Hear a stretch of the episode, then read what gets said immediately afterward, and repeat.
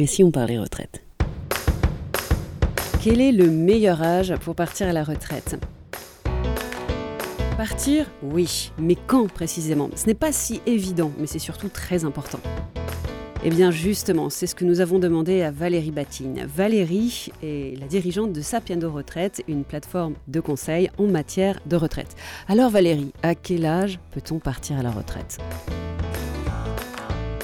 On peut distinguer trois âges différents pour le départ à la retraite. L'âge le plus important, c'est l'âge légal, c'est-à-dire l'âge à partir duquel on a le droit de partir à la retraite. Cet âge légal est aujourd'hui de 62 ans. Donc aujourd'hui, à partir de 62 ans, tout le monde peut partir à la retraite. En revanche, à 62 ans, tout le monde n'aura pas validé le nombre de trimestres qui lui a été fixé par rapport à sa génération pour avoir le fameux taux plein.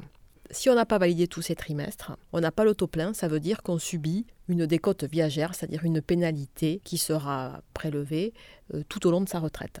Donc là, on a déjà parlé de deux âges, mais il me semble qu'il y en a un troisième. Le troisième, c'est l'âge du taux plein sans malus. Euh, ça, c'est vrai pour les salariés du secteur privé. Si on a tous ces trimestres, on a le taux plein, donc on n'a pas de décote viagère. Mais on peut subir le malus, Agir Carco, qui est une décote temporaire de 3 ans et qui est égale à 10% de la retraite complémentaire. Pour éviter cette décote temporaire de 10% pendant 3 ans, il faut travailler un an de plus. Donc l'âge du taux plein sans malus, c'est l'âge du taux plein plus un an pour les salariés du secteur privé. Mmh.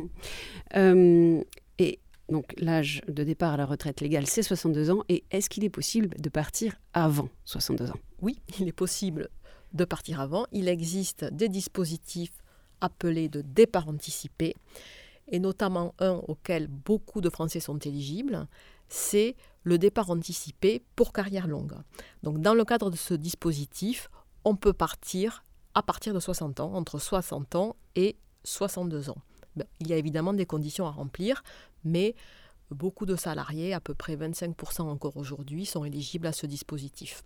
Alors maintenant qu'on connaît son âge de départ à la retraite, est-ce qu'il y a une date spécifique? Par exemple, est-ce qu'on peut partir le jour de ses 62 ans, le jour de son anniversaire? Vous pouvez partir le jour de votre anniversaire si vous êtes né le premier du mois.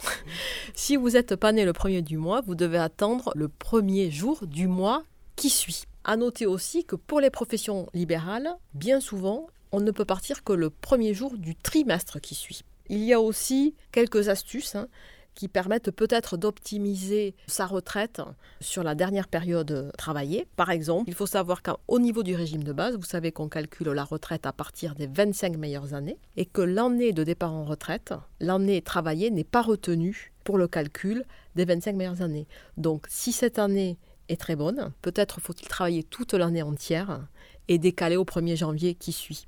Voilà, pour être sûr que l'année, par exemple 2021, est bien retenue dans la moyenne. Est-ce que fiscalement, il vaut mieux pas partir à un certain moment de l'année, euh, peut-être pour éviter de payer trop d'impôts par exemple? On peut effectivement essayer d'optimiser son taux moyen d'imposition, puisque vous savez qu'en France, l'impôt sur le revenu est fonction de tranches de revenus. Or, quand on travaille, on perçoit généralement une rémunération supérieure au revenu qui sera perçu à la retraite, donc on peut essayer de moyenner. Et par ailleurs, le dernier mois travaillé, on peut avoir une rémunération supérieure aux autres mois parce qu'on perçoit notamment euh, le solde de tout compte qui peut comporter un solde de congé important, etc. Donc ça vaut la peine d'étudier pour voir si on peut moyenner cette rémunération plus importante que la moyenne par rapport à des revenus à la retraite qui seront moins importants. Bon, tout ça, ce sont de, de savants calculs, mais ça vaut le coup de s'y pencher merci Valérie Batine pour tous ces bons conseils. Si ces questions vous intéressent, eh vous pouvez retrouver d'autres conseils et d'autres astuces sur le site Ma Nouvelle Vie. Votre nouvelle vie commence ici et elle se prépare maintenant.